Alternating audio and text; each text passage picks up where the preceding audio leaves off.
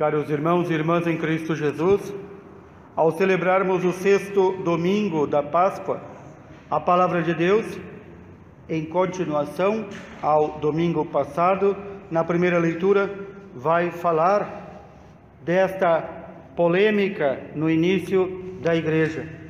Os Atos dos Apóstolos, conforme nos narra São Lucas, vão contar este problema que houve e que digo, ainda há nos dias de hoje outros muito semelhantes. Aquelas pessoas que não conhecendo Jesus, que não reconhecendo a autoridade da igreja, querem inventar normas ou inventar uma igreja ao seu gosto. Lá no início da igreja, nos dias São Lucas, aqueles judeus que vinham da tradição da lei de Moisés, que manda que para pertencer ao povo judeu e, portanto, pertencer ao povo da aliança, o menino devia ser circuncidado, eles dizem aos pagãos que vão entrando na igreja: também vocês devem ser circuncidados.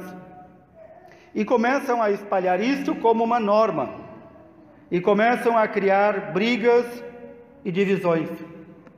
E então havia uma grande briga já no início da igreja. Os judeus querendo que todos fossem circuncidados para poder então quem fosse membro da igreja pertencer também ao povo da antiga aliança.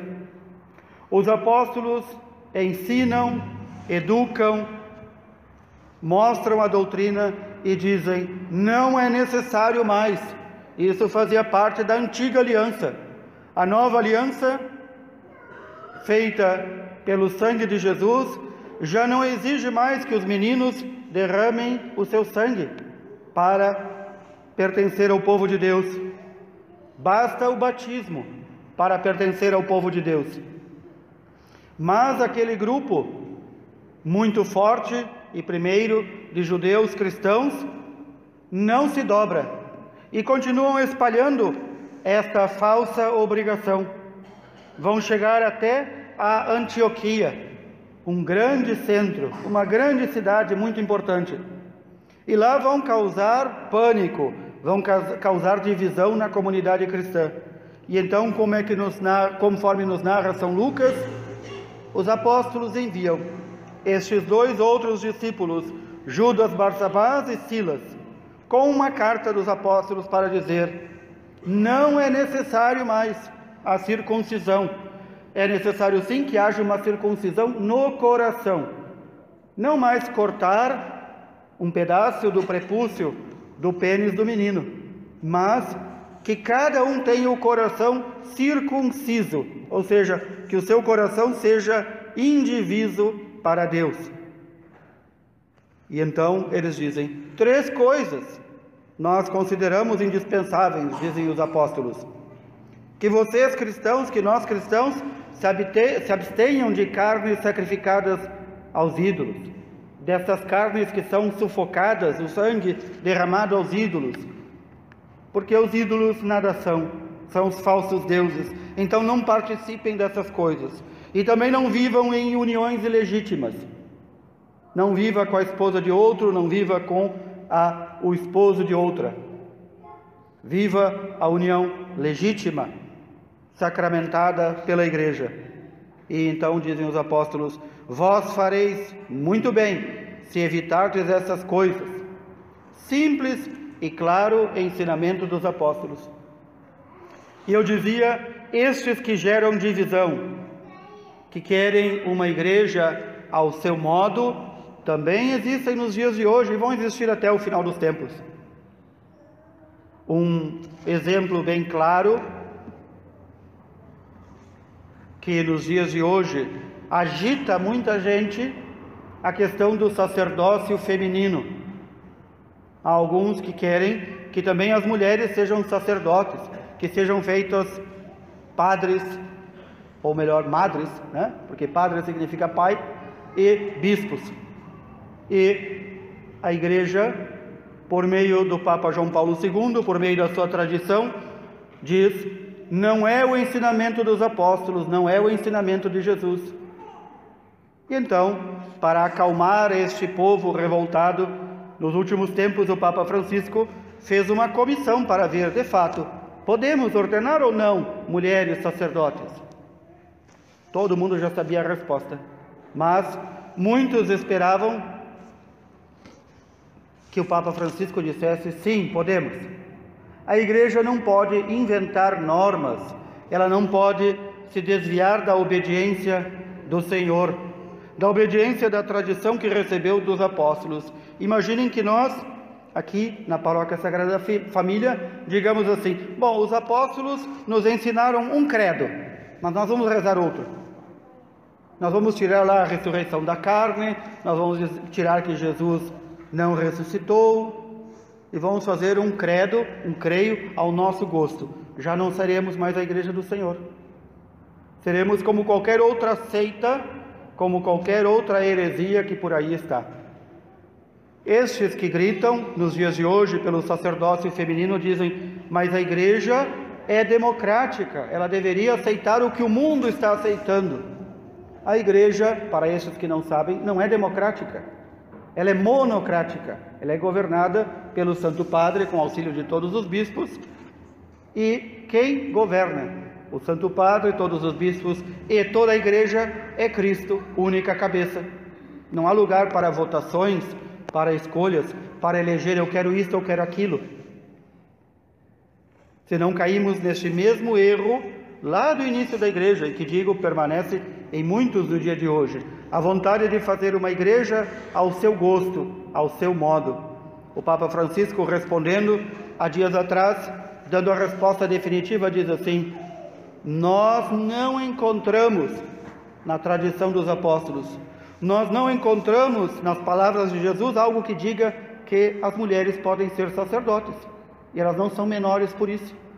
Elas exercem o seu papel, os sacerdotes exercem a sua tarefa Cada um na igreja tem a sua tarefa, cada um tem o seu papel, cada um é necessário para a igreja, homem e mulher, para a santificação de toda a igreja.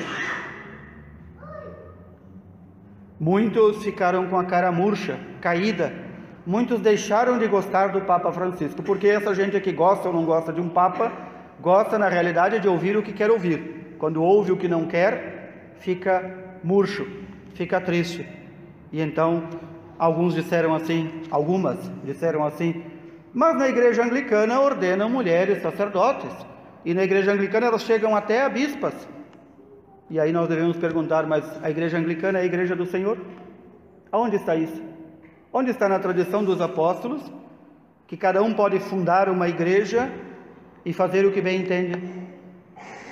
A igreja anglicana, para quem não sabe, é fruto do desvario sexual de um rei da Inglaterra, que não podendo se divorciar, o Papa não autorizando o seu divórcio, resolveu escolher outra companheira e fundar uma igreja. E depois disso, ainda não satisfeito com aquela, teve mais outras tantas esposas, algumas as quais mandou matar. E assim, em tantas seitas, mulheres podem ser sacerdotisas ou dizem eles, podem ser, mas não se encontra isto na tradição dos apóstolos. Como não se encontra a necessidade da circuncisão, como não se encontra a necessidade de nós adotarmos costumes judaicos, aqui vem a lei do Senhor, que é a lei para a liberdade. E essa liberdade só, se obtém quando há obediência. Por isso, São João, vendo e nos narra no Apocalipse como é a realidade da Jerusalém celeste. Ele não fala desta Jerusalém que está lá em Israel, essa Jerusalém terrestre. Ele fala da Jerusalém celeste, que é aqui o símbolo que ele usa para a igreja. Ele diz: Esta igreja, essa Jerusalém celeste, eu vi como uma cidade murada. As cidades na antiguidade todas tinham um muro que fechava a cidade um muro imenso, toda a cidade fechada, com uma ou duas, três portas. E ele diz: Nesta cidade santa são doze portas, as doze tribos de Israel. Mas o povo de Israel rejeitou o Senhor, Em cada porta, nessas doze portas, há três entradas, fazendo mais outros tantos entradas. E ali está gravado o nome dos apóstolos. Ou seja, se entra na igreja pela obediência aos apóstolos, por aquilo que eles nos ensinaram. Estes doze alicerces estavam escritos os nomes, nomes dos doze apóstolos do Cordeiro. Nesta cidade santa, a igreja lá no céu, não há templo, não há igreja lá no céu, igreja de pedra ou de madeira, porque o próprio Senhor está ali. Também não, é, não há necessidade de sol nem de lua para iluminar, porque o próprio Senhor ilumina. Também a lâmpada de São João é o próprio Cordeiro de Deus. É lá que queremos estar. É lá que entraremos se nos mantivermos obedientes ao ensinamento dos apóstolos, que nos transmitiram aquilo que o Senhor nos ensinou, e não fazendo inovações ou querendo adaptar a Igreja do Senhor às modas e modismos do mundo, aos caprichos e desejos do mundo.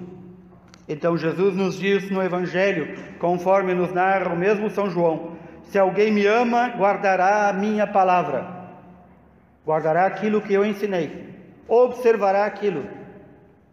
E ele diz: Então eu e meu Pai viremos e faremos morada neste que guarda a minha palavra. É ali que o Senhor se faz morada.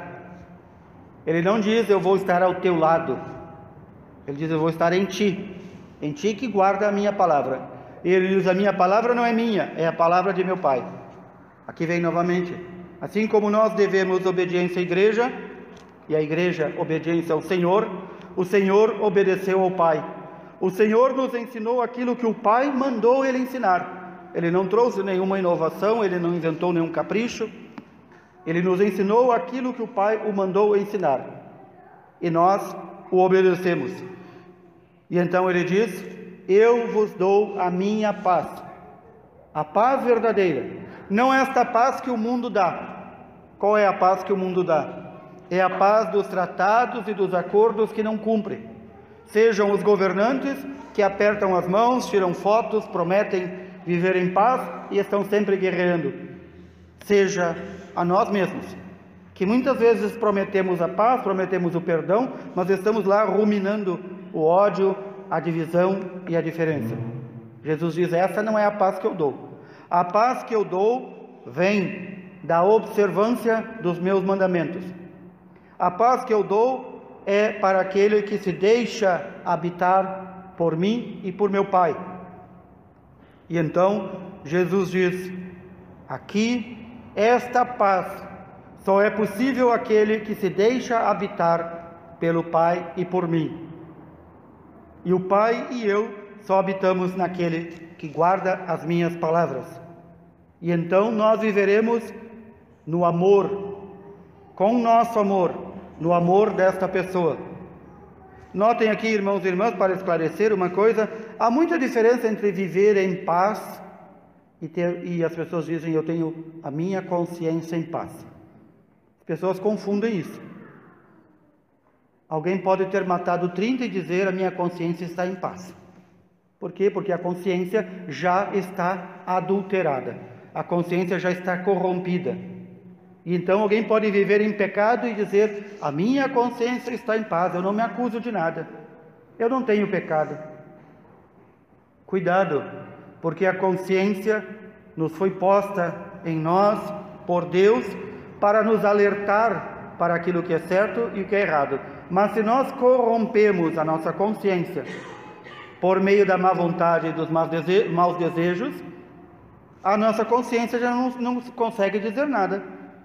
Para as crianças eu explico muitas vezes que imaginem um carro com a lâmpada de ré. A lâmpada de ré serve para indicar que está dando a ré, que o carro está fazendo a marcha a ré. E a lâmpada está queimada.